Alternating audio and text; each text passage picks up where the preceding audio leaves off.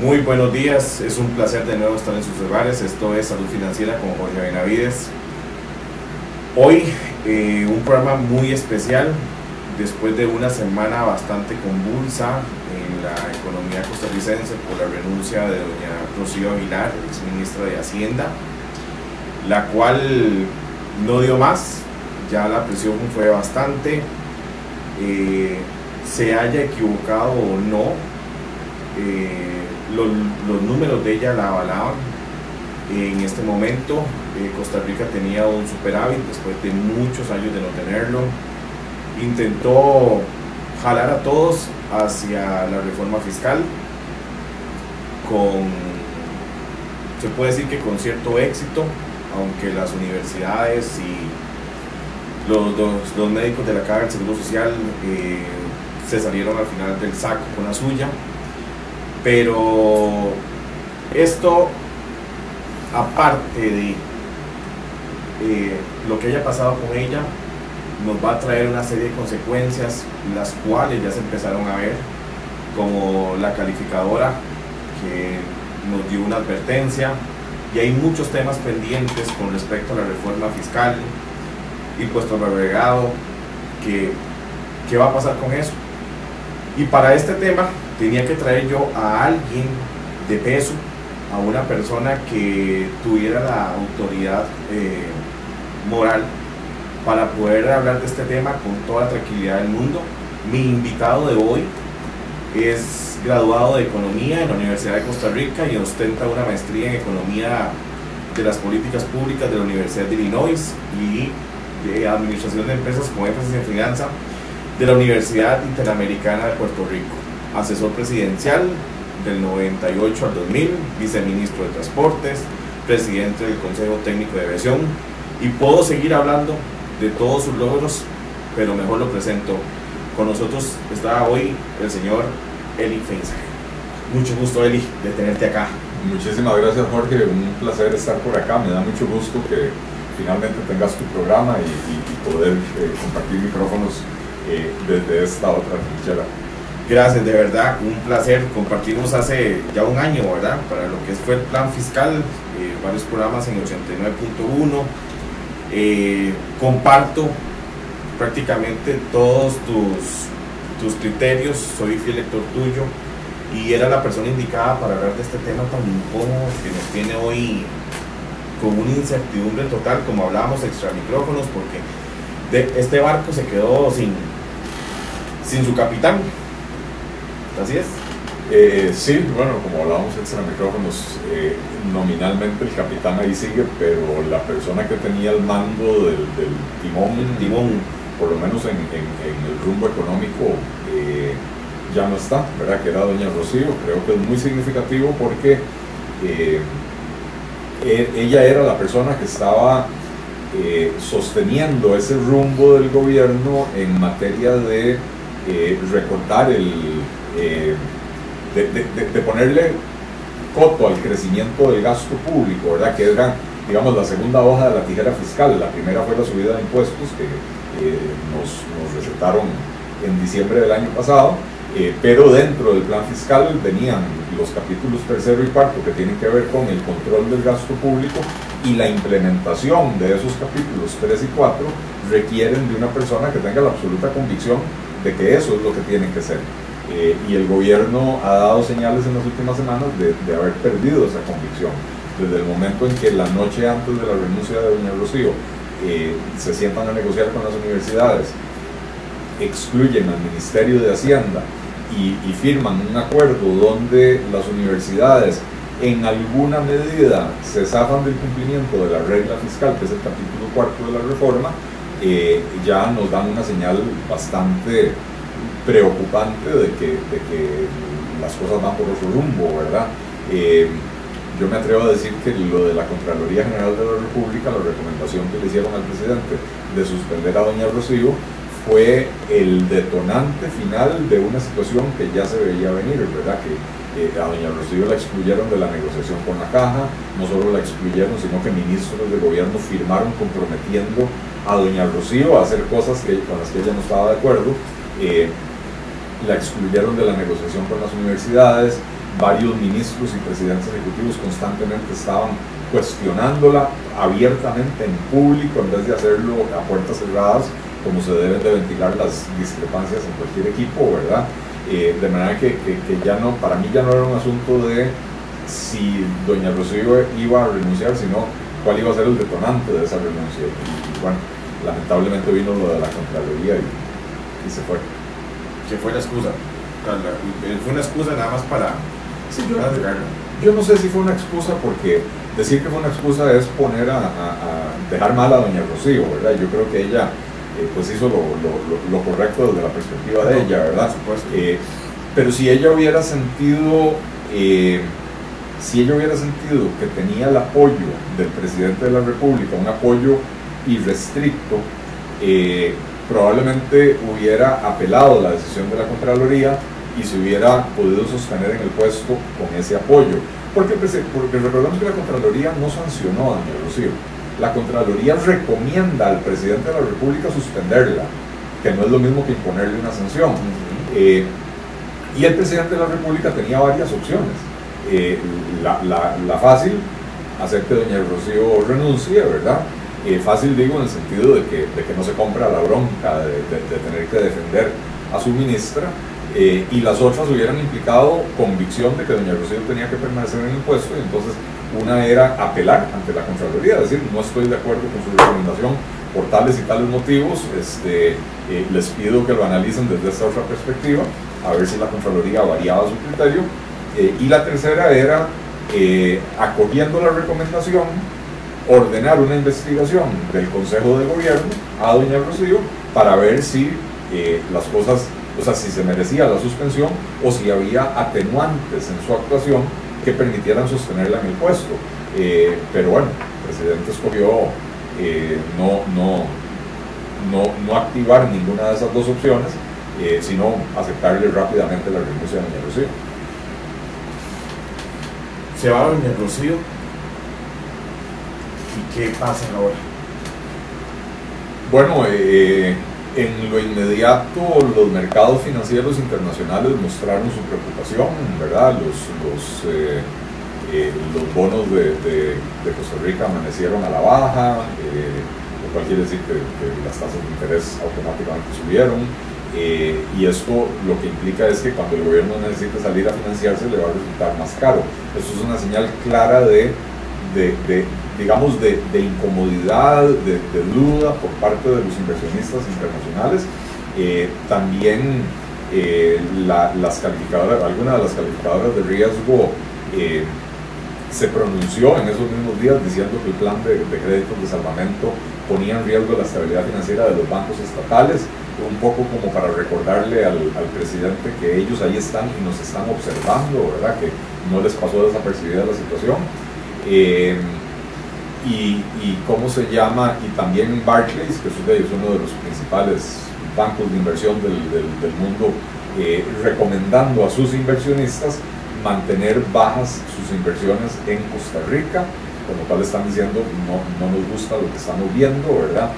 Eh, y al gobierno eh, le queda ahora la enorme labor de encontrar un reemplazo para doña Rocío que permita recuperar esa confianza eh, internacional y una persona que continúe con la convicción de que el gasto público hay que ponerle límites, ¿verdad? Y de que continúe en la misma línea, eh, eh, independientemente de que habrá diferencias de estilo, porque no hay dos personas iguales, pero la convicción de que, de que ese es el rumbo, de que implementar correctamente los capítulos 3 y 4 de la reforma fiscal eh, es lo más importante que hay que hacer desde el Ministerio de Hacienda en este momento. No hay un plan definido de parte del gobierno para la que es la reactivación económica, lo hemos venido hablando en, estos lunes.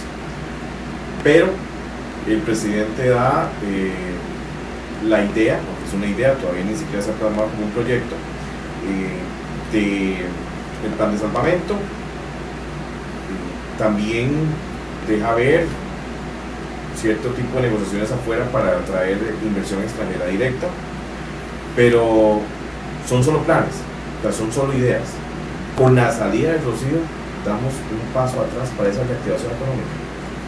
Eh, Yo no sé si doña Rocío estaba directamente involucrada en la formulación de política económica más allá de la materia fiscal. No. Me da la impresión de que no. La, la pregunta viene así, la pregunta viene dirigida a lo que dice Moody's, las demás calificadoras, nos quedamos sin el, como decimos al principio, sin el capitán del barco, entonces ya ahora se hace más difícil que empresas o que inversionistas vean a Costa Rica viendo que ya ni siquiera tenemos la ministra de Hacienda, la que, la que bregó por el plan fiscal, la que luchó, la que, la que hizo que Costa Rica en este momento tuviera un superávit. Entonces te, te pregunto, porque sí lo veo, sí, ahora sí lo veo más lejano, una reactivación creo que la veo muy lejana. Sí, a ver, sin lanzar campanas al vuelo, porque que en un mes en particular haya, eh, eh, haya un pequeño superávit es una buena noticia, pero no es eh, definitivo que ya se revirtió la tendencia, ¿verdad? Sin embargo, es muy significativo que en un año con, con, con una actividad económica tan débil, ¿verdad? Que haya una recuperación de la, de la, de la recaudación, es, es bastante signific- significativo. Eh, y digo esto a pesar de que se aprobó la reforma fiscal, ¿verdad? Porque uno espera que la reforma fiscal aumente la recaudación, pero también tiene el efecto, digamos, eh, colateral de que la misma reforma fiscal contribuye a la desaceleración de la economía en una economía que ya venía desacelerada. Pero aún así aumenta la recaudación y eso, eh, digamos que es una buena noticia, pero no hay que lanzar campanas al vuelo. Eh, ciertamente, la partida de Doña Rocío en esta circunstancia, cuando el gobierno está a pocas semanas de salir a los mercados internacionales a tratar de colocar los eurobonos, ahí sí va a dificultar, ¿verdad? Porque ella era la cara, ella era la que la semana pasada andaba en Washington reuniéndose con organismos financieros y con, y con potenciales inversionistas y bancos de inversión que, que los representan y qué sé yo, para venderles la idea de que, de que compren la, la, la emisión de bonos eh, que va a hacer Costa Rica. Eh, y las señales que nos mandan Moody's y Barclays y, todos los demás es, nos asusta que, es, que, que Doña Rocío, que el viernes estaba hablando con nosotros, el lunes o el martes ya no está en el gobierno, ¿verdad? Eh, así que, que, en ese sentido yo, yo más bien me, me preocupa el tema de la, de la sostenibilidad financiera del gobierno. No hemos resuelto la totalidad del problema con la aprobación de la reforma fiscal. Este año vamos a cerrar aún así con alrededor de un 6% del PIB de déficit fiscal, a pesar de que ahora tenemos la reforma fiscal. Estamos lejos de haber resuelto el tema fiscal. Eh, si no se colocan los eurobonos, eh, eso va a tener una implicación en- en las tasas de interés. Si los eurobonos se colocan con un mercado nervioso, con tasas de interés más altas de las que el gobierno había proyectado, eso va a tener un- un- una implicancia en el aumento del gasto, porque va a haber que pagar más intereses de los que se tenía previsto, ¿verdad? Eh, así que por ahí sí, la reactivación económica, a mi juicio, no tiene tanto que ver ni con eurobonos ni con reforma fiscal, por el contrario, la reforma fiscal más bien tiene un efecto negativo sobre la actividad económica. Eh, la reactivación económica tiene que ver con reformas eh, estructurales y reformas de otra naturaleza que este gobierno no está cometiendo. Eh, y, y no lo estaba cometiendo cuando estaba Doña Rocío y no lo estaba acometiendo cuando estaba Doña Edna como coordinadora del equipo económico, eh, pero no pareciera haber, por lo, digo, por lo que no pareciera haber la convicción en el gobierno de que este otro tipo de reformas que yo llamo estructurales, de introducir competencia en, en el mercado eléctrico para reducir los costos, y ahora tenemos empresas disminuyendo operaciones en Costa Rica porque el costo de la energía los está matando, eh, de reformar el código laboral que, eh, que introduce costos altísimos a la contratación, eh, que es excesivamente rígido, que no contempla las modalidades de contratación que se requieren hoy en día en la era del Internet, ¿verdad? Reformar el código laboral, traerlo, adaptarlo al siglo XXI, de introducir mayor competencia en el mercado bancario para ver si logramos disminuir eh, los elevadísimos márgenes de intermediación que al final de cuentas son producto de la ineficiencia de los bancos que dominan ese mercado, que son los bancos estatales y el Banco Popular, que juntos controlan alrededor de un 50 o un poquito por ciento más, eh, un poquito más, 50 por ciento, un poquito más del, de- del mercado, de la, del- de la colocación de crédito, etc. entonces, esas ineficiencias se traducen en márgenes de intermediación elevadísimos, lo cual se, introduce, se, se reduce en elevados costos de financiamiento para las empresas, lo cual se traduce en mayores costos de producción, lo cual se traduce en mayor costo de la vida, ¿verdad? ese tipo de reformas, eh, lamentablemente no hay nadie planteándolas, ni en el gobierno, ni en la misma Asamblea Legislativa, y con lo cual no quiero decir que no se están haciendo reformas importantes, ¿verdad? La, reforma del derecho de huelga es, es fundamental, porque sin esa reforma, eh, que el viernes la sala cuarta le dio luz verde, sin esa reforma es imposible impulsar las demás reformas porque nos paralizan el país. Eh, pero la reforma de empleo público que planteó el gobierno, eh, los diputados ya se la devolvieron y le dijeron, no, no señores del gobierno, esta, esta reforma es una masaguada que no sirve para absolutamente nada va de regreso, ¿verdad? Entonces, nuevamente, uno se pregunta, ¿cuál es la convicción del gobierno para hacer esas reformas? ¿Qué criterio te merece el plan, o la idea, el plan que don Carlos Alvarado sacó de salvamento para todos los deudores públicos? Eh, me parece que es un plan mal concebido, eh, que no va a lograr los objetivos deseados que va a ser un alegrón de burro para la gente que está endeudada y cree que finalmente le va a llegar un crédito de salvamento eh, y que al final de cuentas la única explicación que le encuentro es populismo electoral. Eh, ¿Por qué digo todo esto?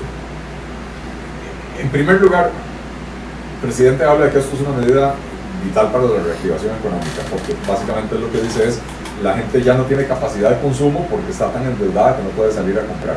Bueno, lo último que usted puede hacer cuando tenemos un problema serio de sobreendeudamiento es alentar que la gente salga a, reanudar un ciclo de consumo, si se quiere, irresponsable en alguna medida. Si usted ya se metió en el problema del sobreendeudamiento, no es, o sea, la, solución no es alentarlo a usted a seguir sobreconsumiendo para volver a sobreendeudarse. Eh, eh, el plan de salvamento crea lo que los economistas llamamos un riesgo moral. El riesgo moral es básicamente cuando eh, se, crean ciertas condiciones que le permiten a los agentes económicos, en este caso a los bancos y a los deudores, actuar como que si no tuvieran ese riesgo, como que si tuvieran una cierta protección de ese riesgo. Y entonces, eh, ¿por qué digo yo que, que se introduce el riesgo moral? Porque la señal que se le manda al consumidor es no importa qué tan mal haya manejado usted sus finanzas personales, eh, no se preocupe porque papá Estado va a venir a rescatarlo. Y a los bancos, y no solo bancos, a los almacenes de electrodomésticos y a las financieras eh, que, que, han prestado plata a gente a la que no le debieron prestar plata porque tenían niveles de endeudamiento del 70, 80, 90% de su salario, ¿verdad? ¿Qué, ¿Qué les estamos diciendo a ellos? Vamos a limpiarle sus estados financieros le vamos a quitar las deudas más riesgosas, se las vamos a pasar a los bancos estatales y ustedes van a poder reanudar ese ciclo de, préstamos eh, irresponsables. Eh, y ojo lo que dije, y se los vamos a pasar a los bancos estatales. Y esa es la razón por la cual Moody's advirtió que este plan pone en riesgo la estabilidad financiera de los bancos, porque se les, se les estaría trasladando clientes de muy alto riesgo a una tasa de interés muy por debajo del mercado. Ahora bien, tenemos un problema de desempleo, más de 300.000 personas según el último indicador. Tenemos un problema de que las familias están endeudadas. El financiero decía que aproximadamente 8 millones de dólares promedio. Eh, y es un problema que hay que atacarlo. Pero también veo una situación difícil porque nadie va a querer en las condiciones actuales venir a invertir en Costa Rica. O sea, veo que la inversión extranjera directa, como zonas francas, por ejemplo, va a estar bien difícil que pueda crecer en estos meses. ¿Qué hago entonces? Eh, bueno, yo creo que lo de la inversión extranjera directa hay que verlo en su, justa dimensión, eh, porque la inversión extranjera depende de otros factores, eh, por supuesto que la estabilidad financiera del gobierno es importante, pero la inversión extranjera depende de que las empresas que van a invertir aquí en Costa Rica tengan mercados en otras partes donde colocar su producto. Eh, por eso también cuando el presidente salió a anunciar en junio julio que tal empresa iba a contratar 300 personas más y la otra 500, esto no son medidas de reactivación económica, porque las empresas que están en zona franca y las, las, los call centers y las empresas de servicios y las empresas de manufactura que están en Costa Rica, en zona franca, no dependen del ritmo de la economía costarricense, dependen del ritmo de las economías donde ellos venden, que es mayoritariamente Estados Unidos y, los mercados desarrollados, Europa, qué sé yo. Eh, y entonces, cuando una empresa que ya está instalada en Costa Rica anuncia que va a expandir sus operaciones, es porque está respondiendo a una situación de mercado afuera de Costa Rica. O sea, no importa si Costa Rica está mal, a ellos les conviene seguir estando aquí para, para, para venderle servicios a Portugal o para venderle servicios a Estados Unidos o, a Brasil o a China, ¿verdad? Eh, servicios o productos. Este, la inversión extranjera probablemente se va a ver afectada por esta situación de desaceleración global. La economía alemana oficialmente ya entró en recesión, la economía británica con esta locura del Brexit está en una situación bastante precaria. Eh, estas dos economías juntas representan más o menos un 38% del PIB europeo. Eh, y, Francia, que es la otra economía grande, más grande de, Europa, pues tampoco está así como muy jijique, digamos, ¿verdad? Eh, China y Estados Unidos, con su demencial guerra comercial, ambos países están creciendo mucho menos que el año pasado, o sea, están en desaceleración eh, Nicaragua se espera una contracción del 5% del PIB y Nicaragua es muy importante en términos de nuestras exportaciones, no solo por lo que enviamos a Nicaragua, sino por lo que enviamos al resto de Centroamérica, que viaja por vía terrestre vía Nicaragua. Y cuando Nicaragua tiene problemas, disturbios, cierres de carreteras, nuestras exportaciones no pueden llegar a su destino. Y Centroamérica, como región, es nuestro segundo mercado más importante de exportación. Eh, y tiene una particularidad que la mayoría de las pymes que exportan, exportan a Centroamérica. Entonces cuando se afecta este mercado en particular, pues digamos a Estados Unidos es mayoritariamente empresas grandes. Eh, eh, la mayoría, de, o sea, cuando se afecta al mercado centroamericano, se afecta a un sector de la economía que es muy vulnerable, que es este de las pymes y de, la, de, lo, lo, que se conoce como el régimen definitivo, ¿verdad? ¿Cómo vamos a ver, ¿cómo te la planteo para no, no comprometerte? Como economista, como empresario, ¿ves difícil que en este gobierno haya un plan de reactivación económica? Eh, o sea, si, si, si me preguntas si, si, veo difícil que en los próximos dos meses haya un plan de reactivación económica, sí, lo veo dificilísimo porque no veo la convicción del gobierno de, que las cosas tienen que ir por ese rumbo. Y cuando han hecho anuncios de reactivación económica, realmente son medidas muy parciales, muy incompletas, pero no hay un verdadero plan global de reactivación económica que reconozca los, los orígenes del problema que tiene la economía costarricense, ¿verdad? Eh, que mucho tiene que ver con lo que indican los índices globales de competitividad, de, cuáles son los campos en los que estamos fallando. Este, entonces, eh, eh, pero uno no puede hacer una, una observación de esas abarcando los próximos dos años, porque si la situación económica se complica más, eh, si, si, si, los mercados externos no, no, recuperan la confianza en Costa Rica y entonces se nos complica la colocación de los eurobonos, etcétera, etcétera, etcétera, todas esas son situaciones que podrían obligar al gobierno más adelante, así empezar a tomarse en serio el tema de la reactivación económica y salir con un plan comprensivo, ¿verdad? Si se nos complica la colocación de eurobonos, más o menos lo que se viene para el futuro, por la situación que estamos, eh, estamos pasando en este momento, Costa Rica, en sí como país, ¿cómo va a quedar en resto de Centroamérica, en, lo que es competencia con el, centro, el resto de Centroamérica, porque digamos, muchas zonas francas, muchas empresas se han ido a otros países de Centroamérica porque aquí es, es eh, caro. Ya una empresa aquí tiene sus servicios, su, operación es cara.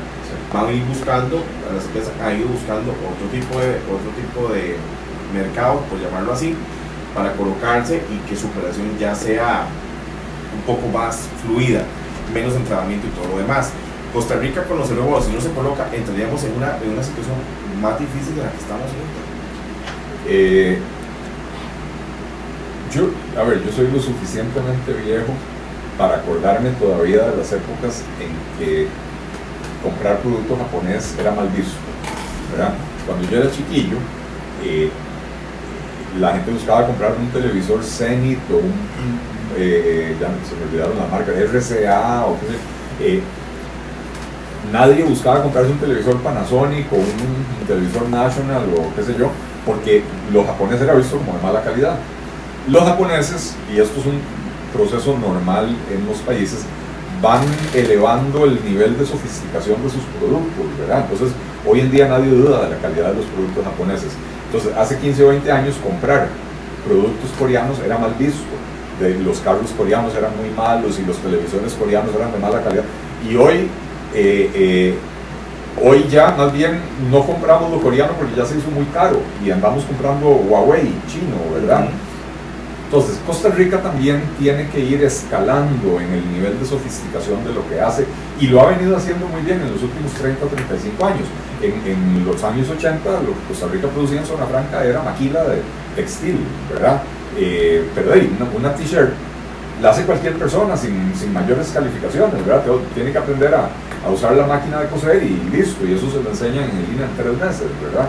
Eh, Hoy en día lo que están haciendo las empresas de zona franca requiere un nivel de sofisticación bastante más elevado y hemos ido progresando. Intel antes hacía microchips en Costa Rica, ahora Intel hace investigación y desarrollo, que ya es un nivel más elevado, ¿verdad? Eh, entonces, el hecho de que algunas empresas de zona franca se vayan a destinos menos desarrollados no necesariamente es malo. Quiere decir que simplemente Costa Rica ya se volvió muy caro para producir eso y, pero si Costa Rica no resuelve el problema de qué poner a esas empresas a hacer en Costa Rica, ahí sí nos metemos en un problema. O sea, cuando una empresa de, textiles se va de Costa Rica, es porque ya es insostenible la estructura de costos de Costa Rica para producir un producto tan sencillo, ¿verdad? Eh, el día que Intel se lleve su operación de investigación y desarrollo a El Salvador, ahí sí tenemos que preocuparnos, ¿verdad? Porque, porque eso eh, hablaría muy mal de nuestro país eh, lo, lo, que quiero decir con esto es, hay ciertas cosas que son parte de un proceso natural, ¿verdad? Eh, la inversión extranjera cada vez va buscando actividades más sofisticadas para hacer en Costa Rica porque la mano de obra de Costa Rica es cara y la mano de obra de Costa Rica es sofisticada, ¿verdad? Eh, se me fue el, tenía, un punto que quería, que quería hacer y se me fue por ahí, ¿verdad? Este, pero, pero ¿cómo se llama? Es eh, cara, sofisticada, pero es una mano de obra de calidad. Es, es una mano de obra de calidad eh, y este era el punto que quería hacer. El problema es que ya no nos está ayudando a resolver el problema de desempleo, porque el nivel de sofisticación que se necesita para aspirar a esos puestos ya no es un nivel de sofisticación que tiene la mayoría de la población. Y esto en parte es producto de las fallas de nuestro sistema educativo, ¿verdad? Del hecho de que la gente no está terminando el colegio, del hecho que durante años despreciamos la educación técnica en nuestro país eh, y entonces no hay suficientes técnicos que sí están demandando las, las, las empresas de zona franca. Es que la, la, gente tiene la idea de que para trabajar en zona franca hay que tener estudios universitarios. No, no es cierto. Para trabajar en zona franca hay que tener estudios técnicos, también universitarios, pero hay que tener estudios técnicos y dominio de idiomas extranjeros. Y eso es donde, donde el sistema educativo costarricense dejó abandonada a la gente. Entonces, muy bueno lo de Zona Franca, que va cada vez elevando el nivel de sofisticación, pero en la medida que se eleva ese nivel de sofisticación y no se acompaña con, eh, con una elevación de, de la calidad de la educación, entonces no le estamos resolviendo el problema a la gente que sí tiene el problema de desempleo hoy en día, que mayoritariamente es la gente que no ha concluido sus estudios, etc. Ahora sí, voy a comprometer al invitado que tengo hoy con una pregunta que se tenía guardada, pero creo que él es la persona ideal para responderme esta duda que tengo. Eli, si tuvieras en tus manos eh, la potestad para formular un plan de reactivación económica, ¿qué harías para reactivar la economía de Costa Rica? En primer lugar, una medida que se puede eh, tomar inmediatamente, el presidente de la República lo puede hacer sin pedirle permiso a la Asamblea Legislativa, porque no requiere de reformas legales, es eh, decretar una disminución unilateral de los aranceles de importación eh, de los productos de la canasta básica. yo sé que ya hay procesos de desgravación encaminados con el TLC, pero deberíamos de hacer la desgravación para todos los orígenes y no solo para los mercados del, Tratado de Libre Comercio con Estados Unidos, ¿verdad?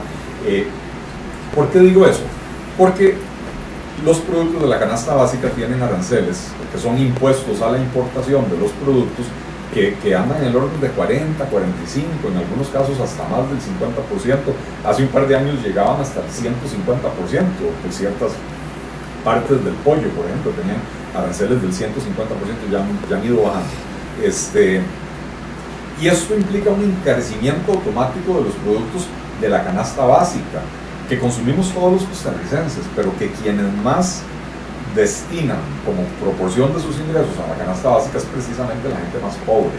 Y entonces hay un estudio de 1998 que lamentablemente no se ha actualizado, pero en el 98 eh, se había estimado que el sobreprecio que, pasa, que paga la gente por estos esquemas proteccionistas eh, representaba hasta un 40% del ingreso de la gente más pobre.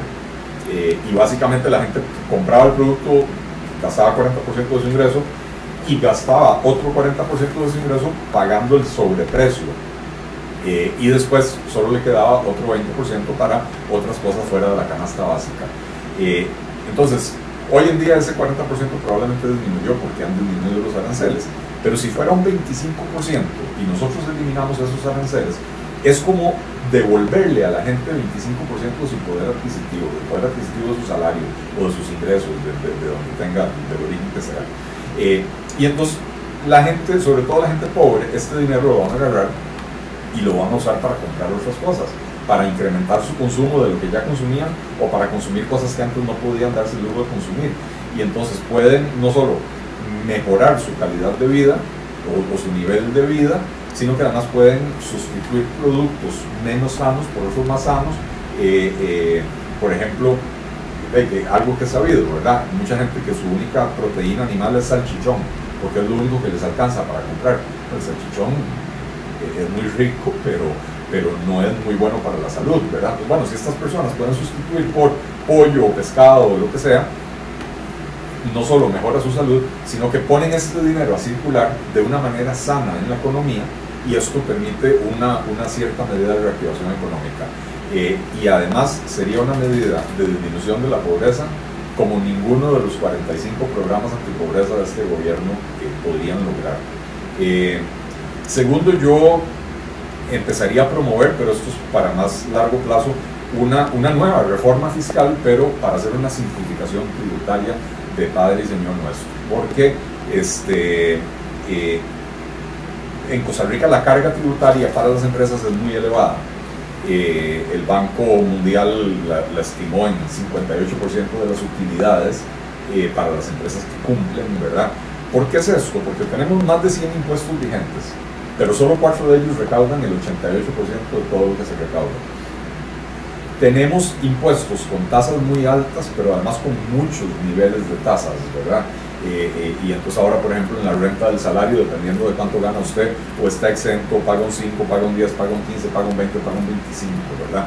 Todo ese montón de, de categorías lo que hacen es alentar la evasión o la ilusión, ¿verdad? Cuando usted se va acercando a un umbral, empieza a buscar la manera de, de, no, de no traspasarlo, ¿verdad?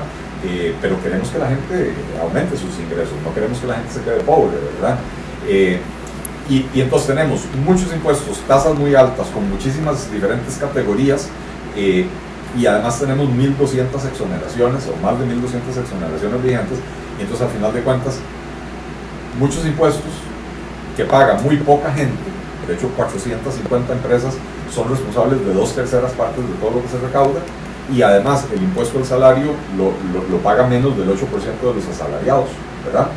Eh, entonces, muchos impuestos muy altos que paga muy poca gente, con lo cual la carga está muy mal repartida y no hay manera de hacer crecer esa recaudación que no sea subiendo los impuestos como nos acaban de hacer, lo cual desincentiva la inversión.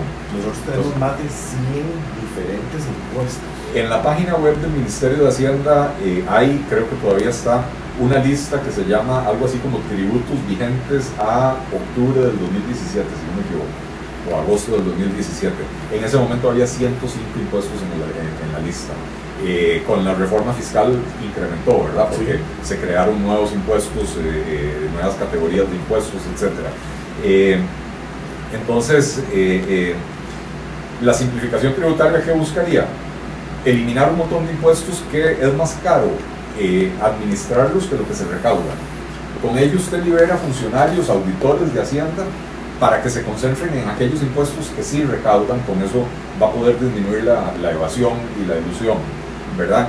Eh, le va a disminuir los costos de cumplimiento a las personas y a las empresas, lo cual facilita que la gente cumpla con, con, el pago de sus impuestos, ¿verdad? Eh, pero además, al repartir la carga un poco mejor, usted puede bajar las tasas de los impuestos, aplanar esos impuestos, que no haya tantos niveles diferentes, ¿verdad? Eh, y, y, entonces hacer que la recaudación sea mucho más efectiva y aún bajando las tasas de los impuestos, provocar un aumento en la recaudación, con lo cual mejora la situación fiscal del país. Pero al bajar las tasas de los impuestos, fomenta la inversión. Costa Rica, antes del plan fiscal, a tu criterio, ocupaba una reestructuración de impuestos antes de aplicar el plan. Claro, lo mismo que estoy diciendo, eh, eh, o sea, si a mí me hubieran puesto a escoger eh, reforma fiscal en ese momento, yo le he dicho, claro, hagamos una reforma fiscal en esta línea que yo estoy diciendo. En vez de agarrar los impuestos que ya hay y subirlos, los impuestos que ya hay los paga muy poca gente. Y la única forma entonces de subir la recaudación es poner a los pocos que pagan a pagar más, ¿verdad? Eh, eh, y encima de todo, ¿qué hicimos? Agarrar el impuesto de ventas lo convertimos en IVA, con lo cual cubrimos ahora, que, ese sí es un impuesto que paga todo el mundo, ¿verdad? Eh, y entonces ahora pusimos los servicios a pagar IVA, que antes no pagaban, entonces se le aumentó el costo de la vida a la gente, ¿verdad? Y es un impuesto bastante regresivo.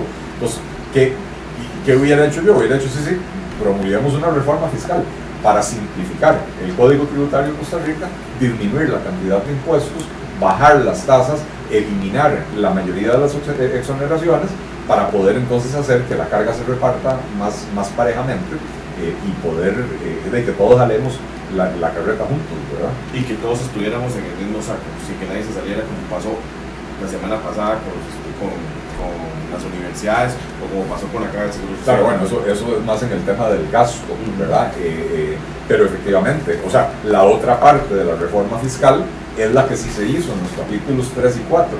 Eh, a mí me hubiera gustado ver más recorte del gasto y no contención, que fue lo que se hizo. Pero contención del gasto eh, es un paso adelante importantísimo comparado, con lo que teníamos antes, ¿verdad? Eh, si usted logra hacer que el gasto público crezca menos de lo que crece el PIB, por ejemplo, entonces año tras año, aunque el gasto todavía crece, año tras año representa un porcentaje menor del PIB y entonces deja de ser tan importante como es hoy en día. Entonces la contención del gasto es una manera más gradual de llegar a donde yo quisiera llegar con un recorte del gasto. Eh, pero también tenemos que entender que hay que recuperar la confianza de la gente, decirle a la gente vamos a bajar los impuestos, es una medida que genera confianza, pero también decirle a la gente vamos a hacer las reformas estructurales que necesitamos para recuperar la competitividad. Nuevamente, ¿por qué Costa Rica no es competitiva? La electricidad es carísima, eh, la, la, la mano de obra no es que la mano de obra sea cara, es que todo lo que va alrededor del hecho de contratar, a veces a la gente se le olvida que si a usted lo contratan y le van a pagar 300 mil colones, al empresario usted le cuesta 550 mil colones, porque tiene que pagar la, la, caja, la seguridad, un montón de cosas alrededor, ¿verdad? IMAS, IFAM, no sé qué, ¿verdad? Eh, eh, INA, etcétera, eh, seguro del INS, etcétera. Entonces, cuando usted lo contrata por 300 mil colones, al, al empresario usted le está costando por lo menos 500 mil entonces, esto hace que el empresario sea muy cuidadoso, muy reacio a la hora de aumentar la contratación. Y eso se vino a complicar ahora con la era de las computadoras, de la automatización, de la robotización y de la inteligencia artificial. Ahora hay un montón de cosas que con tecnología relativamente barata se puede hacer sin contratar más personas. Pues en la medida que los costos de contratar personas sean tan elevados, hay un incentivo para no contratar. En parte por ahí tenemos este problema de desempleo que tenemos en el país. Entonces, si no atendemos esas cosas, vamos a seguir en el nadadito perro por otros 50 años más. ¿El futuro de Costa Rica en, educación está en las carreras técnicas? Eh, ciertamente, eh, o sea, en, en, todas las áreas de la educación, tanto en la académica, eh, universitaria como en la secundaria, eh, tenemos que enfocarnos en las áreas técnicas, lo, lo, que en inglés llaman STEM por las, por las siglas en inglés de las siguientes áreas, ciencia, tecnología, eh, ingeniería y matemáticas, ¿verdad? Y en ciencias, por supuesto, van incluidas las ciencias de la vida, etcétera, física, química, biología, etcétera. Eh, ¿Por qué? Porque esas son las áreas en las que se están generando los empleos. Esas son las áreas que son necesarias para conseguir empleo de punta hoy en día. Eh, y entonces no importa si usted va a estudiar ingeniería en mecatrónica o si usted va a, estudiar un técnico en mecatrónica, va a encontrar empleo. Va a encontrar empleo. Eh, pero sí, la educación tiene que enfocarse, y esto no quiere decir exclusivamente, ¿verdad? Pero la educación sí tiene que enfocarse en estas áreas que es donde se está generando la demanda. Si queremos incrementar la inversión extranjera y que esa inversión extranjera genere empleo para las mayorías, eh, esa inversión tiene que, perdón, esa educación tiene que empezar a darse en estas áreas. Vamos a ir de nuevo a un corte para ya finalizar esta charla o esta clase magistral que nos está dando Eli sobre la activación económica. Ya volvemos.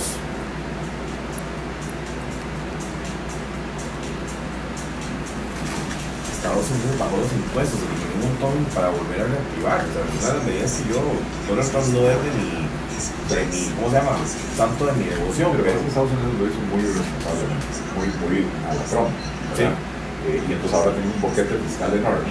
Eh, quisieron bajar los impuestos a los ricos con la teoría del derrame, y sí, sí derrama, y sí generó reactivación económica, pero debieron de buscar pero en una economía donde somos 5 millones de habitantes, una, como se está diciendo, no está mucho más que más, más lógico que una, una economía de tantos millones en Estados Unidos. O sea, tenemos más de 100 millones todos con idea de. Vos estás eh, con idea de la renta única de, este, ¿cómo se llama? flat tax. Ajá. Yo creo que lo que deberíamos hacer es un flat tax, pero políticamente en este país es inviable. Entonces no hagamos un flat tax, hagamos un flat tax. ¿verdad? O sea, eh, eh, en vez de tener 5, 10, 15, 20, 25 en renta, tengamos 7 y medio y 15 y se acabó, ¿verdad? Este, pero, ¿cómo se llama? Eh, eh, igual en- en renta corporativa, ahora tenemos 10, 20, 30. Para empezar, el impuesto más alto no debería pasar de 21 22%. Si quiere usted, perdón, fomentar la, formalidad y la, eh, y, y la inversión. Eh, finalmente, eh, crecemos a un 3% cuando nos va bien, porque Y volvemos ya para la parte final de nuestro programa Salud Financiera. Eli, tenemos como 5 minutos aproximadamente. Hablamos de impuestos, hablamos de eh, contención del gasto un poquito. ¿Qué nos falta más para terminar de hacer un plan de reactivación económica acá? Voy a insistir, eh, eh, Jorge, en el tema de las reformas estructurales. Eh, el país ha perdido competitividad. el índice global de competitividad que se publicó hace 15 días, el, el índice de haciendo negocios del Banco Mundial, que también se publica todos los años, eh, que miden diferentes aspectos de eh, la competitividad de una economía, de la facilidad esa- que, presenta esa economía para hacer negocios, lo cual eh, genera actividad económica, genera empleo, eh, genera crecimiento, genera riqueza. Eh, todos esos índices vienen eh, señalando desde hace muchos años, esto no es algo nuevo, las áreas en las que Costa Rica eh, ha, fallado muchísimo, ¿verdad? Por ejemplo, el peso de las regulaciones en el costo de producción. Eh, tenemos una regulacionitis enorme. El presidente anunció hace un tiempo una, eh, no me acuerdo cómo la llamó, una, una, eh, una moratoria, creo que fue el nombre que utilizó, moratoria regulatoria diciendo no vamos a imponer nuevas regulaciones, pero en el mismo decreto eh, estableció las excepciones, ¿verdad? Entonces, eh, en materia de medio ambiente sí, en materia de salud sí, eh, qué sé yo, entonces de pronto, esas son las áreas donde tenemos los principales cuellos de botella regulatorios, ¿verdad? Eh, ciertamente hay que reducir, hay que simplificar los trámites en este país, eh, pero necesitamos, insisto, las reformas estructurales. aquellos aspectos donde hemos perdido competitividad. El costo de la energía es elevadísimo, el peso de los impuestos en el sector productivo es muy elevado, la infraestructura es pésima y salimos, eh, salimos calificados terriblemente mal.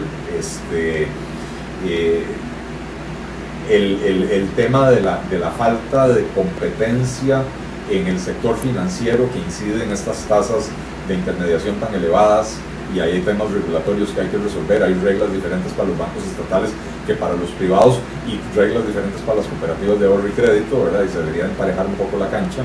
Este, pero también hay que tomar medidas de apertura de mercados para introducir mayor competencia.